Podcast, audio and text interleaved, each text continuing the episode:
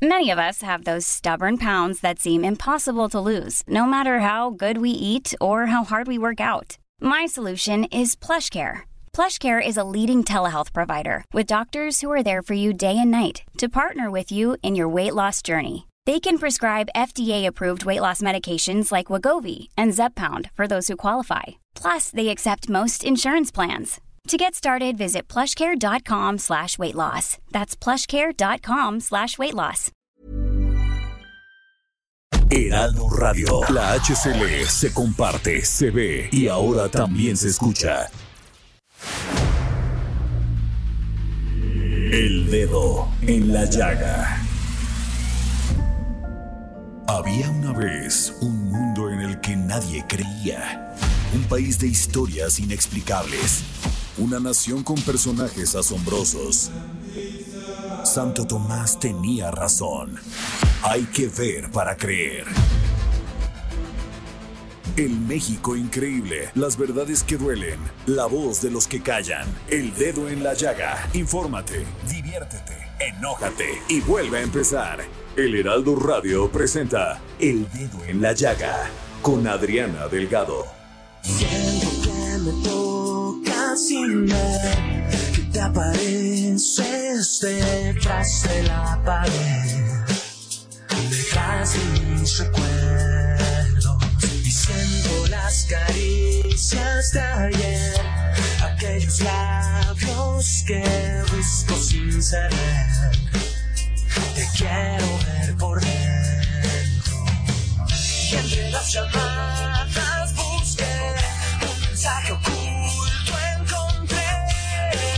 Wow, qué padre empezar este dedo en la llaga de este 4 de septiembre del 2020. Muy buenas tardes, Jorge Sandoval. Muy buenas tardes, Adriana Delgado. Muy buenas tardes, auditorio del Dedo en la Llaga. Pues con el gusto de saludarte en este viernes, arrancando pues de buen humor con esta canción Dime Ven de, de Motel, que fue la que ganó en la encuesta que pusiste en tu Twitter ahí en arroba Adri Delgado.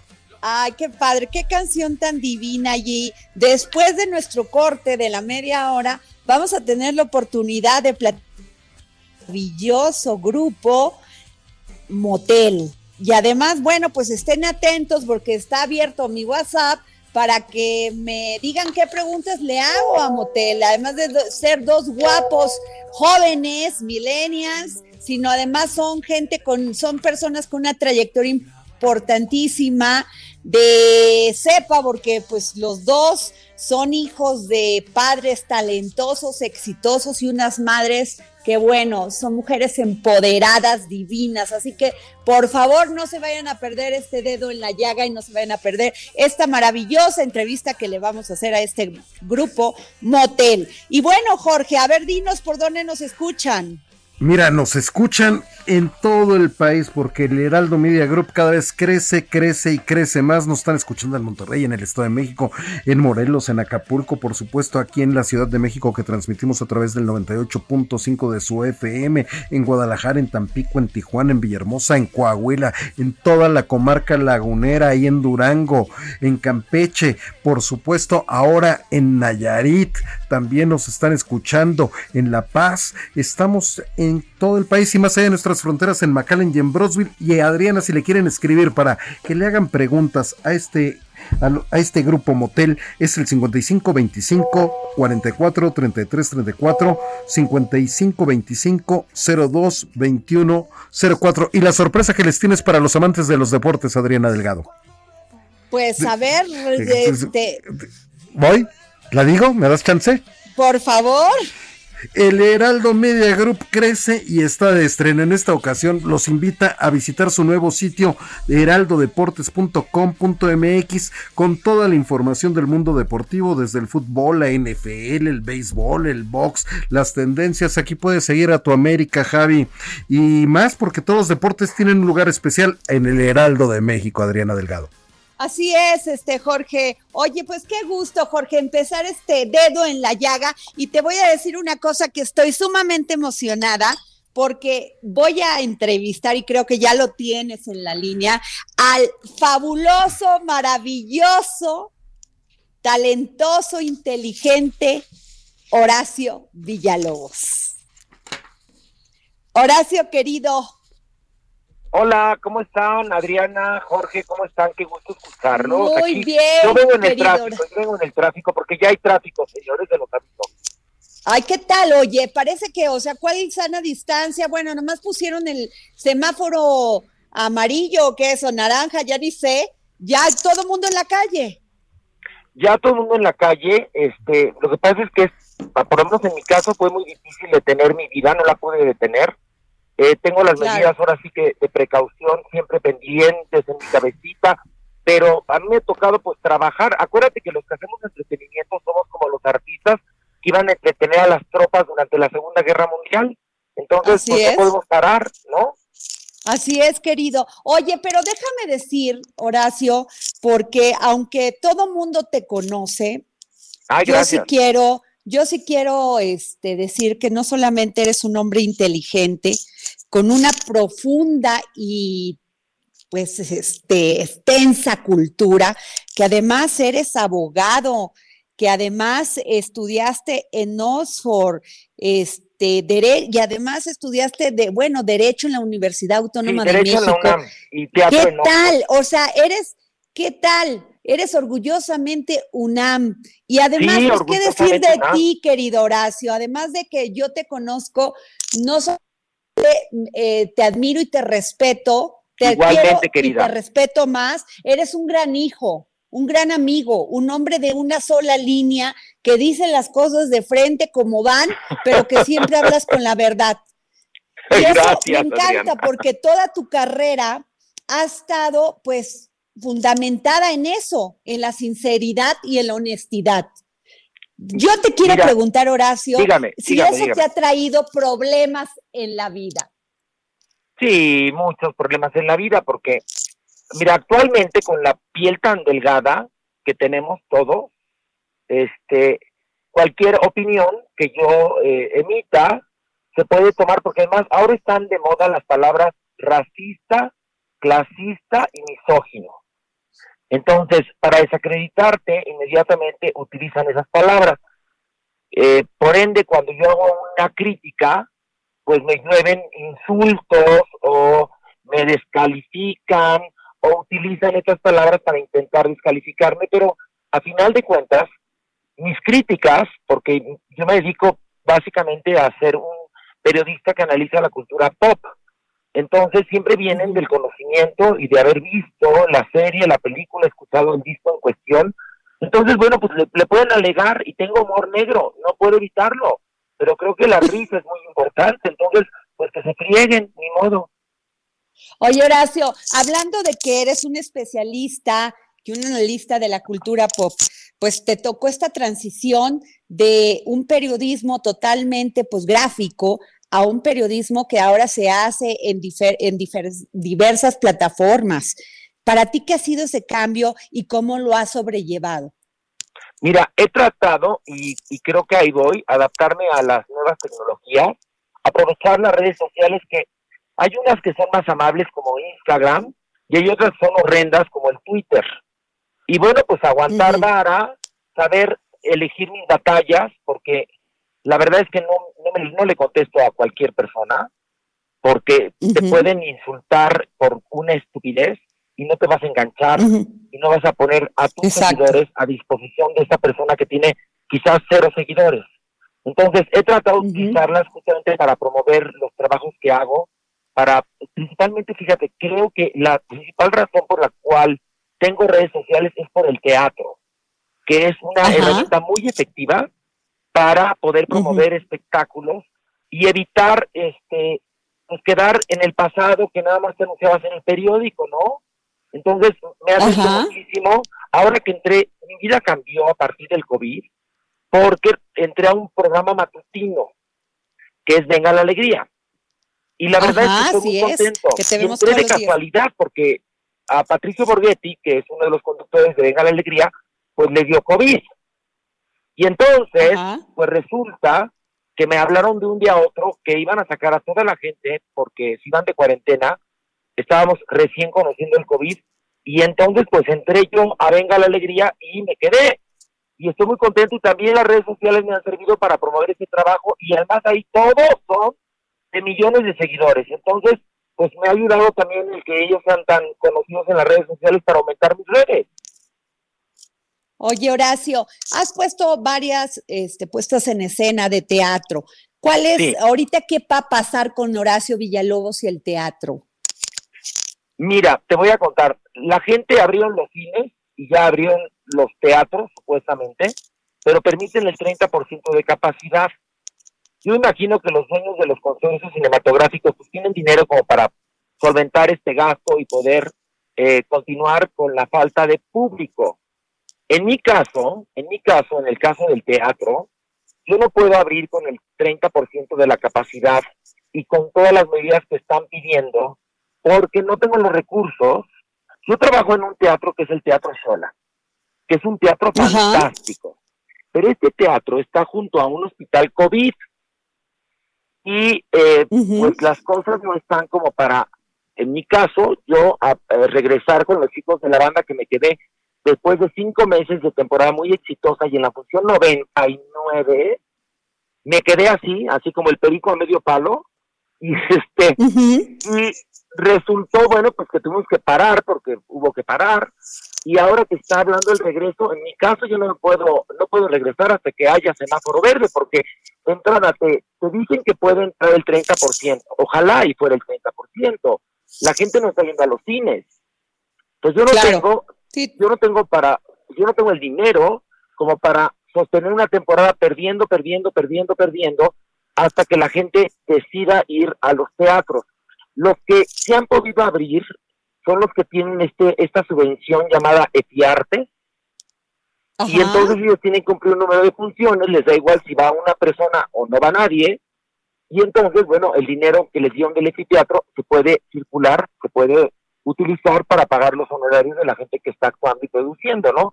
Y además, han, eh, por lo menos de la información que me ha llegado, hay una serie de medidas eh, que sé que son necesarias, pero en el mundo del teatro no funcionan. Por ejemplo, la sana distancia, este, en las obras los actores comúnmente interactúan entre ellos. Y se habla de, las pasiones humanas, se habla de, muchas cosas que se necesita tocarse, besarse. Claro, claro. Los chicos de la banda, por ejemplo, que es una obra de nueve personajes, evidentemente no hay, no hay sana distancia, hay, hay, hay muchos, hay peleas, hay, hay pasión, hay muchas cosas pues que, que, están escritas en la obra y que necesitan ser representadas por los actores. Ahora sí que cómo le hacemos. Oye, Horacio, esta, esta obra que es maravillosa, Los chicos de la banda, es una obra eh, dura para aquellos que todavía viven en un mundo donde no quieren darse cuenta de la realidad, que es amar a quien tú quieras amar y estar con quien tú quieres estar y que todavía existen estos convencionalismos y estigmas que la gente, este, que las personas siguen teniendo, no sé si por nuestra cultura religiosa o por qué, es tan fácil denostar eso ya lo estás, se está cambiando. Esta obra sirve precisamente para cambiar esos conceptos y además la obra pues presenta este tema que además pues fue un, un tabú en, en los setentas, Horacio. No, bueno, sigue siendo un tabú en México. Fíjate que es muy curioso. ¿Sí lo crees? Sí, claro, totalmente.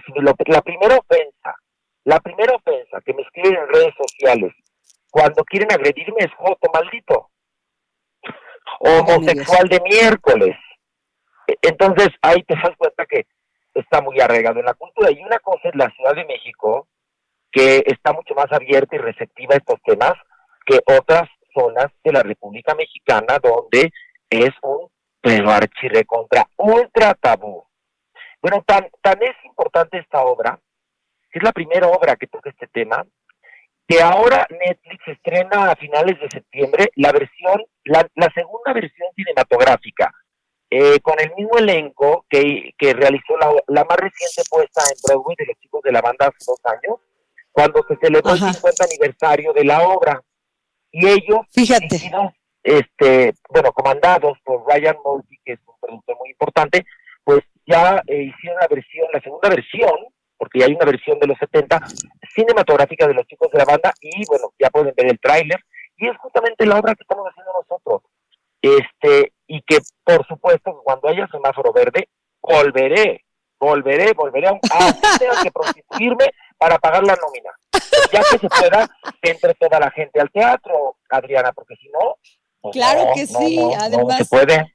Oye, oye, querido Horacio, ¿y mañana vas a estar en un programa especial o este ya se va a quedar para siempre, este, bueno, continuamente en No, no, no, A ver, es un especial nada más. Mira, A ver, cuéntanos, porque de qué se va a tratar y todo. Ah, te voy a contar. Bueno, yo estoy en Venga la Alegría todas las mañanas y también hago dos programas, uno para la barra de opinión que se llama La de Ocho, que lleva seis años Así es. muy exitoso, y hago Así es. un late night de cultura pop que se llama Farándula 40, que pasa por ADN 40 los sábados a las 10 de la noche. Y me llamaron para hacer un programa especial que se llama eh, Especial Drama Real, que pasa mañana a las 6 de la Ajá. tarde por Azteca 1, y es todo este asunto tan complejo de la familia real a partir de Isabel II, de esta reina que todavía está en el trono, y bueno, los conflictos con su marido, eh, todo el asesinato, aparente asesinato, muerte de Lady eh, el príncipe Carlos, Camila Parker Bowles, las nuevas generaciones, Meghan Markle y Harry, eh, Kate Middleton y William, y vamos a hablar de todo esto, lo vamos a, a desentrañar de una manera muy sabrosa, porque en serio, que las bajas pasiones, tanto los ricos como los pobres, querida Adriana, y bueno, la Así familia es. real no está exenta de todos estos asuntos, y entonces pues un especial de dos horas para toda la familia, muy divertido y muy sabroso. Ay, Horacio, nos va a encantar. ¿Nos puedes decir a qué hora es y, y- Sí, y- claro que sí. todo a las seis de la tarde, por la fantástica señal de Azteca 1. Bueno, pues no nos vamos a perder porque seguramente con el nivel y el profesionalismo periodístico que tienes va a ser un Ay, gran gracias. programa, Horacio. Oye, Horacio, pues nosotros te queremos agradecer muchísimo que nos hayas tomado la llamada porque Ah, ya te que- queremos invitar al Adriana, ves que programa. te adoro y a Jorge también los quiero desde mucho tiempo y yo feliz que me abran el espacio para hablar de teatro y de esas cosas tan interesantes. Muchísimas gracias, Horacio. Te mandamos un saludo. Jorge, saluda a Horacio. Mi queridísimo Horacio, con el gusto de siempre. Mi Jorge Porque me luego puso dice- unos bajos mundos como Torquemada. Oye, luego dicen que no dejo hablar, a- luego dicen que no dejo hablar a Jorge Sandoval y ya saben, se hace la víctima. Mira, Adriana, hay una cosa que yo también manejo en la radio. El que no habla se lo come Villalobos. Entonces, entonces te digo una cosa, si no hablan, la del Gabo se los come, ni modo. Así que acuérdate que hay una máxima que dice, el que no llora no mama, ¿eh? Ay, Horacio, te queremos. Gracias por Yo estar a con ustedes, nosotros. gracias, besos. Un beso. Abrazote. Oye, pues qué agradable entrevista con Horacio. No, no cabe duda que es un personaje Totalmente. inteligente, humano, divino. Oye, pues ya nos vamos a Gastrolab, querido Jorge. Así es. Gastrolab con Miriam Lira. La comida en tiempos de coronavirus. Miriam, ¿cómo estás? Hola Adri, Jorge, amigos del dedo en la llaga y de Gastrolab, ¿cómo están todos por allá? Qué padre entrevista se acaban Muy- de aventar, ¿eh? Ay, sí, muy divertido. Horacio es, una, es un personaje de la televisión mexicana, del teatro mexicano y un hombre sumamente sensible e inteligente. Así es, ¿No? Adri. Fíjate que, que hoy en las páginas de Gastrolab traemos un tema padrísimo. Hoy vamos a hablar de las bebidas espirituosas. ¿Ustedes saben por qué reciben este nombre? Ay, no sé, pero, pero me imagino ya porque, este, porque de veras que te pones a pensar en otro mundo. pues no estás muy ¿No? equivocada, Adri, pero resulta que la palabra proviene del vocablo latín spiritus. Y cuando los primeros destilados comenzaron a hacerse, les estoy hablando del siglo XIII, quienes lo realizaban veían cómo poco a poco el alcohol se comenzaba a evaporar y creían que se trataba de espíritus que venían a visitarlos y a llenar como de esta onda de que ya se nos empieza a nublar todo y por eso recibieron este, este nombre. Y también pues hablar de ellas en México es dar paso a dos grandes, a los destilados por un lado y a Ajá. los fermentos. Y lo primero que tenemos que entender es en qué consisten estos procesos, porque sin duda alrededor del mundo los mexicanos somos muy, muy, muy conocidos por el tequila y por el mezcal, nuestros destilados por excelencia, pero definitivamente hay muchísima vida más allá de ellos. Y es que muchísimos alcoholes se obtienen por la destilación. Y este proceso no es más que a muy, muy altas temperaturas separar los componentes de un líquido, en este caso en las bebidas, concentrar lo más que se pueda el alcohol. Y bueno, entre las bebidas destiladas que son más populares en, nuestro país, ya, ya mencionamos el tequila, ya mencionamos el mezcal, pero también está la bacanora, que es de Sonora, la raicilla, que es súper fuerte de Jalisco, el sotoy, que lo vemos en Chihuahua, el suaki, que también se hace en el desierto de Sonora y que es, híjole, es muy, muy especial porque de las pitayas silvestres sacan este destilado y 750 mililitros, que es lo poquito que pueden sacar de solo una planta, se llega a comercializar hasta en 3.500, 6.000 pesos. Así es que imagínate lo especial que es. Qué, qué padre. Yo he probado el sotol y es es fuerte y sí es espirituosa, ¿eh? Sí es espirituosa. Totalmente, totalmente. Es, son bebidas muy mexicanas, como te voy a decir una cosa que me impacta, como este, el, el, este que sacan del aguamiel también, que es este, el pulque. El pulque es una maravilla. Y en México antes, antes de que hubiese cerveza y todo esto, pues bebíamos pulque en México. Exactamente, justamente vamos a hablar ahorita del pulque porque esos entran dentro de los fermentados, pero los destilados y que se me hace muy interesante los trajeron los filipinos, las las máquinas para destilar, se establecieron ellos en Colima y el primer destilado que se hizo en nuestro país le pusieron el nombre de vino de coco, que era una especie de mezcal ya estábamos ahí por el siglo XVI y ya después trajeron desfiladores árabes, los españoles trajeron los alambiques de cobre, que son famosísimos para hacer el tequila, por ejemplo, y pues ya empezaron a hacer después alcoholes de caña que fueron tan populares que se prohibieron por la corona española y hasta finales del siglo XIX se legalizó con el consumo del tequila, que fue cuando empezó a tener un poquito más de, de auge, digamos. Y justo lo que decías del pulque, pues es un fermento que es como el rey, porque pues no podemos negar que nosotros somos hijos del maguey. Y e, este fermento, pues, era la bebida alcohólica que más se tomaba este, prehispánica y que vino a ser desplazada ya como por ahí del 1600, ya con los españoles por la cerveza, porque pues esa vino a tomar todas por todas y la primera fábrica de cerveza se abrió este, en nuestro país en 1542. Imagínate, en Ameca, Meca, todavía quedan ahí algunas este, vestigios de aquella hacienda en donde se hacía. Y justo del, del pulque Adri, todavía hay este, pulquerías este, que están abiertas en la Ciudad de México y que son muy, muy famosas.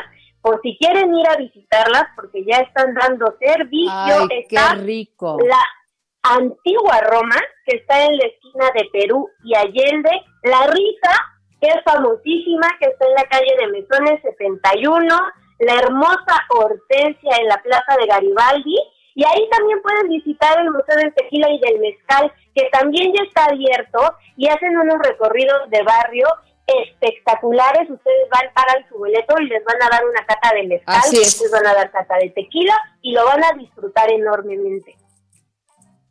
Ay, pues Miriam, pues ya Jorge, ¿tú ya este, has ido a estos lugares?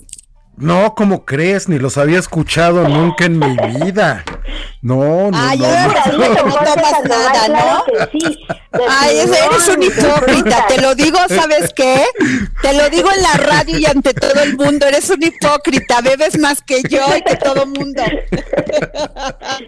Se vale, se vale con total Oye, moderación. Claro. Oye, Miriam, pues muchas gracias, Miriam. Te valoramos como siempre que cada viernes nos digas todo lo, todo lo que es comer delicioso y beber aún más. Gracias. Claro que sí, los esperamos en gastrolabweb.com. Ahí está toda la información.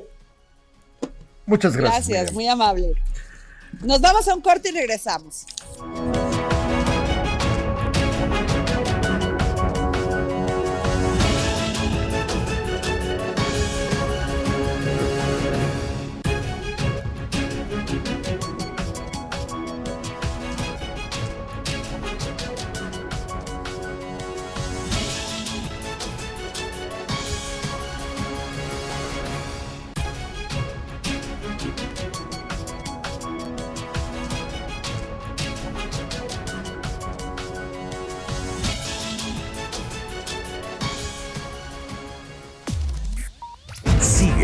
Adriana Delgado en su cuenta de Twitter, arroba Adri Delgado Ruiz. Además, te invitamos a enviar tus opiniones y comentarios en texto o por mensaje de audio a través de WhatsApp al 55 2544 3334. Y si quieres escuchar El Dedo en la Llaga de El Heraldo Radio, en cualquier momento y donde quiera que te encuentres, descarga el podcast disponible en Spotify y iTunes. Heraldo Radio. La HCL se comparte, se ve y ahora también se escucha.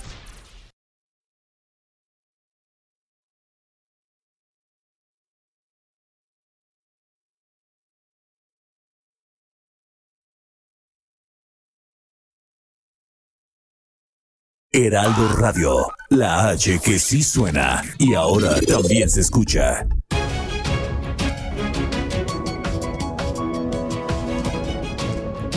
Regresamos aquí al dedo en la llaga y vamos con Gonzalo Lira muy rápido, Jorge.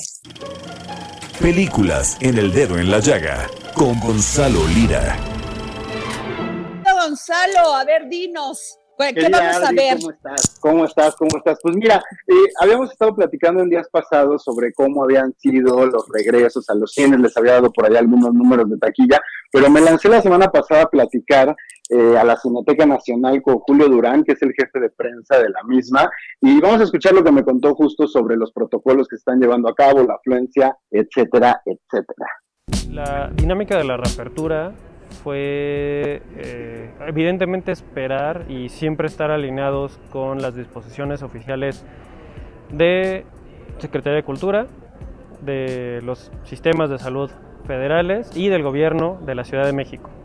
Este, Cineteca pues desarrolló su, su propio eh, protocolo, ¿no? Porque el recinto exige ciertas condiciones muy específicas, ¿no? Y la dinámica aquí es que cuando viene el usuario, eh, toma su lugar, al salir lo que hace nuestro equipo de limpieza es cancelar ese lugar, lo limpia y entonces el que no se usó queda libre. Y así, más o menos ese es el, el, zigzagueo que se hace, ¿no? Y la idea es que tú como usuario no tengas a ninguna persona adelante, atrás o a los lados. También la dinámica es que hay espacio para, para dos personas juntas. Si viene una familia, si viene un grupo de amigos que, ven, que vienen juntos, eh, digo, no hay problema el acceso con, al recinto pero sí este, se les advierte que a la hora de entrar a, la sala, pues este, tienen que repartirse, ¿no? Si vienen tres personas, pues vendrán dos juntas y una tendrá que ocupar un lugar alejado.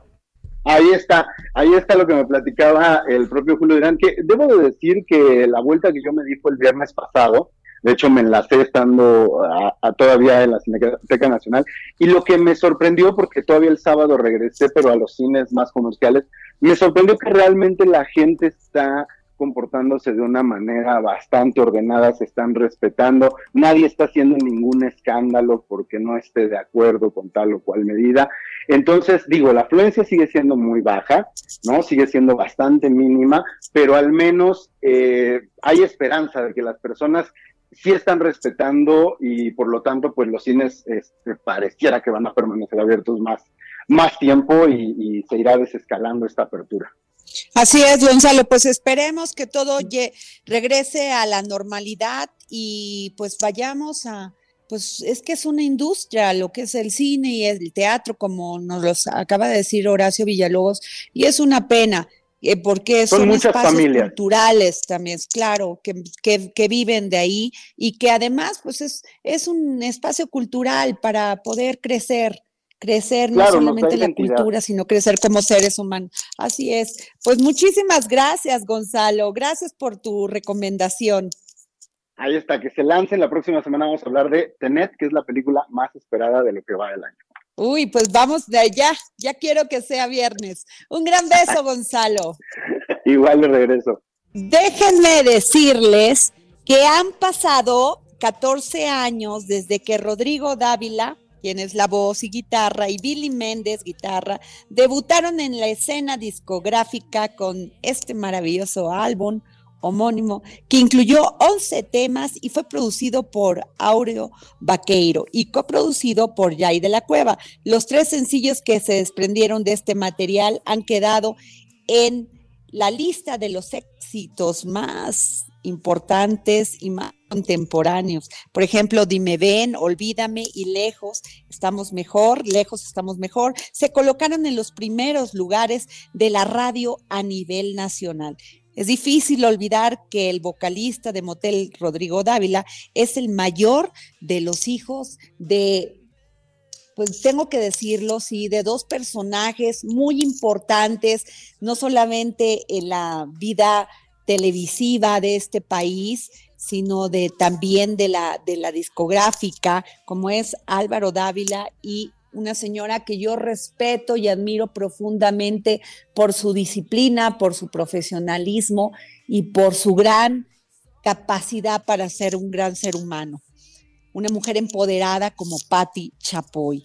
Y, y reconocidos, pues además reconocidos en nuestra sociedad mexicana. Y además, pues también quiero decirles que Billy Méndez es eh, músico, compositor y productor musical, hijo del compositor mexicano Guillermo Méndez Guiú y de la cantante y compositora méxico-neoyorquina Paulina Carras. Entonces, pues, ¿qué les puedo decir de ellos?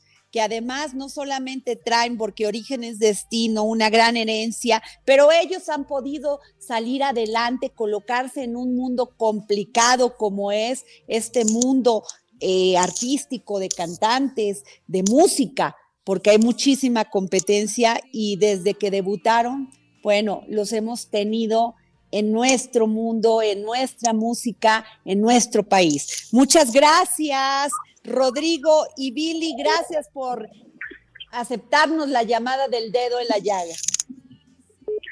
Hola, ¿qué tal? Este, pues no, gracias por recibirnos y por darnos este espacio para platicar un poquito. Eh, pues un saludo a todas las personas que están por ahí escuchándonos.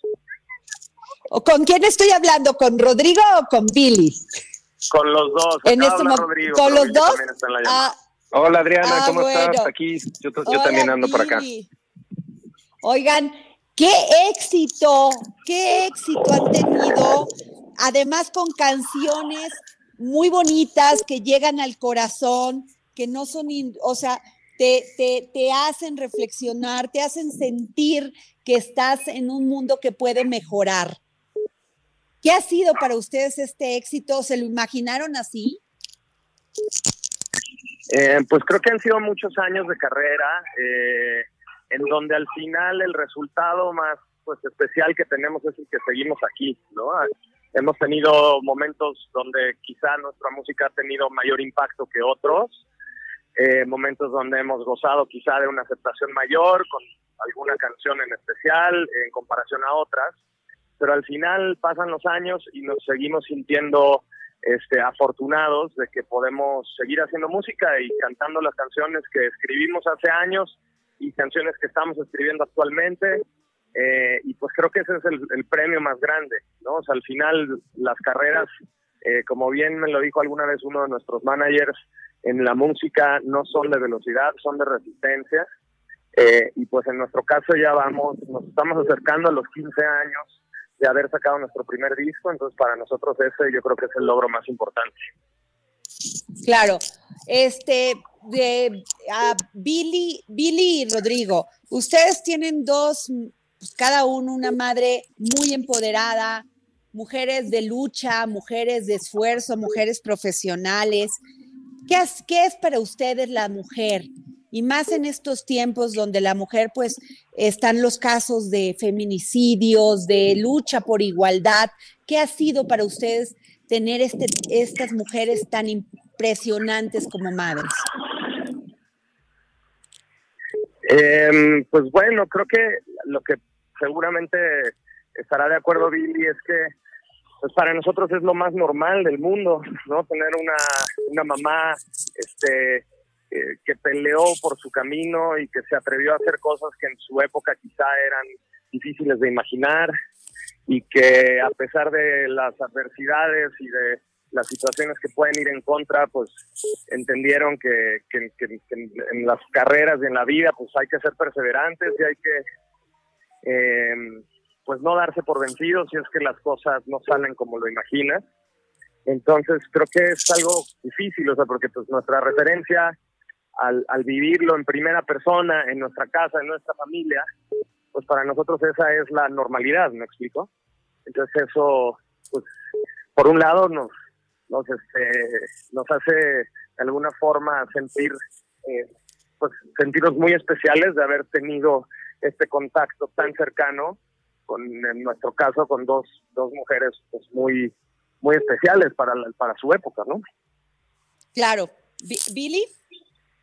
Sí, yo también estoy de acuerdo con Rodrigo y siento que pues no sé, la mujer en sí, pues es, es como la, eh, no sé, una, una parte muy este, compatible con el hombre y siento que los dos son papeles muy, eh, muy importantes, ¿no? Creo que te puedes dar cuenta con, con un niño o con un hijo cómo le puede significar, eh, pues, tanto como los dos roles, ¿no? Entonces, claro. creo que es importante valorarlo siempre y como dice Rodrigo, para nosotros crecer con una mamá fuerte y, este, pues no sé, para nosotros es un poco normal, pero siento que eso debería de ser el estándar, pues este, no, eh, mundial. Claro.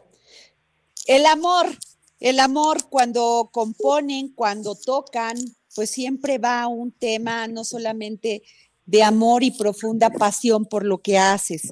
Y eso ustedes lo han demostrado con sus canciones y sus con sus canciones y su música. Pero, pero ha cambiado el amor para, porque muchos hablan que el amor es diferente en estos tiempos, cuando ya los jóvenes pues se comunican de otra manera, viven las relaciones de otra manera. ¿Ustedes qué piensan, Rodrigo?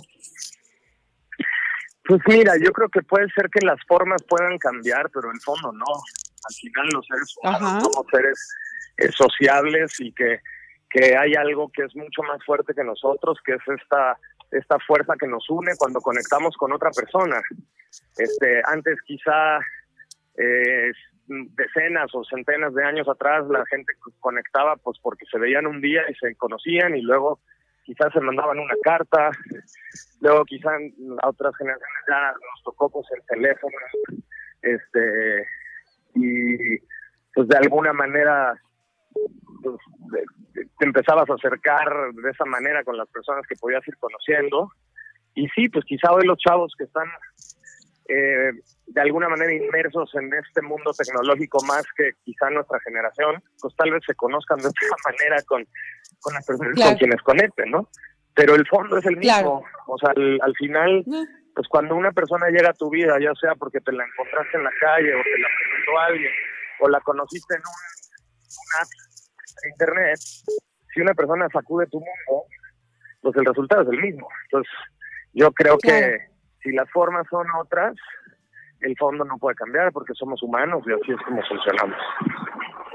Claro, Billy. Yo creo que solo el amor lastima así. Este, perdón, es una canción que nosotros cantamos hace poco. Este, yo creo que el amor, híjole, es de las de las cosas más fuertes en esta vida y yo creo que detener el amor va a ser una cosa muy difícil, igual que el miedo, ¿no? Entonces, este, yo no creo que estos tiempos, este, van a detener eso, nada más que sí es mucho más difícil conocer gente si no hay vida social, ¿no? Eh, claro. Pero la verdad es que yo no dudo en, en, las generaciones que están buscando pareja, o sea, donde uno quiere buscar siempre, el universo tiene a, entregarte esas personas y esos momentos de una manera u otra, ¿no? Claro. Oye, este, estamos hablando con este maravilloso grupo Motel y Rodrigo, dime, ¿cuál es la canción que te ha llegado más no solamente tuya, sino puede ser otra también, que te ha llenado, que has dicho, Chin, es mi canción preferida? Uy, qué pregunta más complicada. Este, necesitaría unos minutitos para pensarlo, pero siempre tiendo yo a recordar mi infancia o mi, mi, temprana juventud cuando pienso en eso, porque creo que cuando oyes música en esas edades, la música te marca diferente, ¿no? O sea, conforme vas creciendo, de alguna manera ya no, la música no hace el mismo, eh, tiene el mismo impacto en uno, por lo menos en mi experiencia. Este, y recordando mi infancia, tendría que decirte una canción o de Mecano o de Caifanes, ¿no? que fueron en mi caso las dos, las dos bandas o proyectos musicales que, que más marcaron mi, época pues, como de, intensidad musical. Bueno, te la voy a poner más fácil, te la voy a poner más fácil. Cuando te enamoraste por primera vez, ¿cuál era tu canción preferida? Mira, pues yo puede ser Los Rostros Ocultos de Caifanes, que es una canción muy fuerte, poderosa, pero que al final está hablando de alguien con quien el, sujeto que canta la canción, pues está este, evidentemente cantándole a alguien a quien, pues quien se enamoró, ¿no? De quien se enamoró. Ajá. Billy. Entonces podría decir. Billy. Ok, Adriana, pero qué, o sea, es como preguntarle a un pintor qué es su favorito color está complicado, pero pues mira, yo antes de que la cambiaras la jugada al amor, yo tenía una canción, yo tuve más, un poquito más tiempo que Rodrigo para pensar. A mí me encanta una canción que se llama Blanca Mujer de Robbie Draco, que yo llevaba escuchándola, no sé, ocho años, diez años, y después de mucho tiempo, por algo de la letra, me di cuenta de que estaba hablando él, o por lo menos yo, mi interpretación. Es una canción que eh, ha sido interpretada por diferentes personas con un mensaje distinto y después de años y años de escucharla de repente le encontré ese sentido y me dio me, me, sentí como si estuviera encontrando un tesoro después de mucho tiempo de estar en un lugar muy conocido entonces esa sorpresa me dio una experiencia única y, pues obviamente es una larga lista de canciones que, creo que nos han tocado y que hemos este que nos han inspirado pero pero eso es como una que me acuerdo que, que, tuve como esta experiencia de descubrir algo después de muchos años de escucharla. Si tuvieras que componer una canción en estos momentos donde hemos sufrido esta pandemia, pues mucha gente está sufriendo pues porque perdió su empleo, muchos enamorados se tuvieron que separar. ¿Cuál, ¿Dónde sería dónde la o dónde tendrías que escribirla y cómo la compone, cómo la cómo sería tu composición, Rodrigo. Pues eh, la mayoría de las canciones que compongo las compongo en mi estudio, entonces yo creo que eso no cambiaría. Este, pero sí quizá buscaría una manera de, de comunicar pues como esta sensación de, que tengamos un poco de calma y de que de que aunque ahorita parezca que todo viene en contra, tenemos que encontrar la fortaleza y la, el temple para, para aguantar, aguantar lo que venga, ya sea, esperemos sea poco, poco más, poco tiempo el que nos falte, pero entendiendo que pues que estamos ahorita atravesando una tormenta, ¿no? Y que la tormenta no puede durar para siempre. Entonces que eventualmente esto tendrá que aclararse y poco a poco pues estaremos regresando un poco a un, a un mundo más parecido al que conocíamos. Billy. Eh, yo, yo siento que las canciones es un poco como una buena idea o como de repente algo que pareciera que está flotando en un lugar y, y de repente te llega como, como una idea. Eh, yo creo que definitivamente va incluido lo que estás sintiendo, lo que estás viendo, las personas con las que has estado, las relaciones que estás teniendo en el momento. Todas estas cosas influyen con, con la transición de ese proceso, eh, pero suponiendo que tuviera que eh, componer algo considerando todo este tiempo, aunque yo siento que en estos meses yo personalmente he pasado esta experiencia de distintas maneras y he tenido como una especie de, pues como me imagino que todos, ¿no? Como, como un, una ola de emociones. pero ahorita en este punto eh, de toda esta experiencia yo creo que sería una canción con un mensaje positivo, con algo que hiciera que la gente disfrutara y, y como que tomara un poco de esta medicina que, que solamente la música te puede dar. Qué bonito. Oye, eh, ¿cuál es el mejor consejo? Empezaría por Billy para que ya no le dé tiempo de pensar tanto, Rodrigo. ¿Cuál es el mejor consejo que te han, que te han dado, Billy? ¿Cuál es el mejor consejo que te han dado? El mejor consejo que me han dado, qué, profundidad. Ok, a ver, mm, mejor consejo que me han dado. A ver, pues yo creo que me han dado muy buenos consejos en la vida, pero yo creo que es muy importante siempre seguir tus instintos. Aunque parece medio choteado, pero creo que, no sé, en la vida me he dado cuenta que, que luego tú piensas que vas en una dirección que tenías bien planeada y hay algo que te está diciendo que no, que no, que no, y, y por lo general cuando sigues ese instinto, aunque parece que es una mala decisión o que eh, no, no sé, que no es como algo que se debería de hacer por lo exterior. Si tu instinto te está diciendo eso, o sea, siempre con tiempo te das cuenta que fue exactamente lo que tenías que haber hecho. Ok. Rodrigo. Por ahí alguna vez este, recibí uno que no sé exactamente cómo estaba fraseado, pero un poco el, el mensaje es tarde o temprano cada persona tiene que escoger qué tipo de persona quiere ser en este mundo, ¿no? Eh, como haciendo referencia que a veces vamos un poco más bien como con, con el flujo ahí de las fuerzas que nos llevan, ¿no? Y que, que, en la vida hay un momento donde tú tienes que decidir quién quieres ser.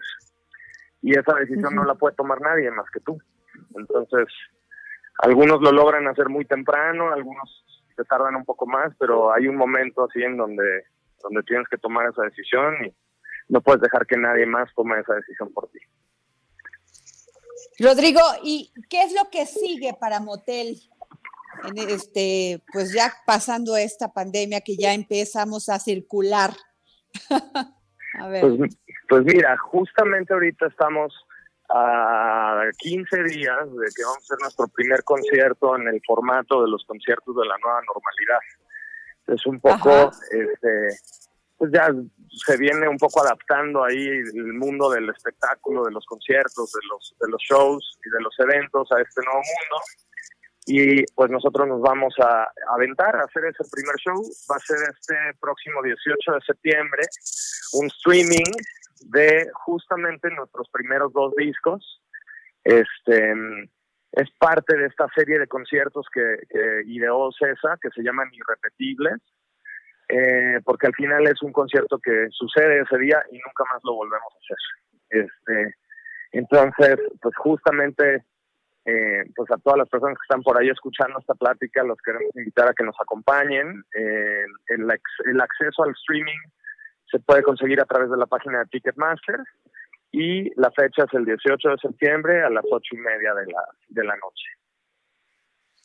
Ay, pues muchas gracias, Rodrigo, este, Rodrigo y Billy, muchas gracias por habernos tomado la llamada para el dedo en la llaga, que les vaya lo mejor del mundo y que pues hay que, nos pueden volver a repetir, por favor, la fecha del, del concierto este streaming, por favor.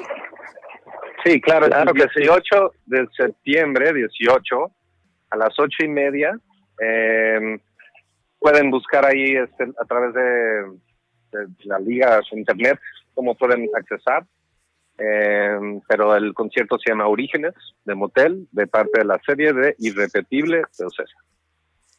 Muchas gracias, Billy. Muchas gracias, Rodrigo. Les, les agradecemos muchísimo y nos vemos pronto y los, no nos los vamos a perder. Hasta luego.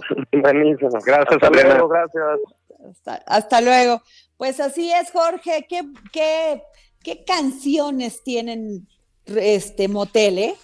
un grupazo verdaderamente. Empezaron muy chavos y han venido madurando ahora sí con el tiempo sus composiciones. No, pero además vienen de, de pues estuvieron rodeados siempre de, de personas sus padres que conocen. Que sí le saben a esto, ¿no? De buena, Exacto, o sea, son músicos profesionales y qué maravilla haber podido tener esta conversación con ellos, Jorge, en este pues ya fin de semana, Jorge, ya. Ya estamos esperando el banderazo ya, del que arranque el fin de semana, Adriana Delgado. Y el próximo lunes va a haber muchas sorpresas aquí en El Dedo en la Llaga, Adriana. Así es, Jorge, como siempre, pues nos esperamos en tenerles el mejor programa, un programa de investigación, un programa también de tenimiento y como siempre daremos lo mejor de nosotros y como yo siempre lo digo, Jorge, gracias por permitirnos entrar en su radio, en sus oídos, pero sobre todo gracias por permitirnos y darnos el tiempo de entrar en sus vidas. Muchísimas gracias y pues se acabó el dedo en la llaga y nos vemos el próximo lunes, querido Jorge. Nos vemos el lunes, Adriana Delgado. Es el momento de encontrarte decirte una vez más que somos viento y somos aire y los sueños que se van. El Heraldo Radio presentó El Dedo en la Llaga con Adriana Delgado. Heraldo Radio, la HCL se comparte, se ve y ahora también se escucha.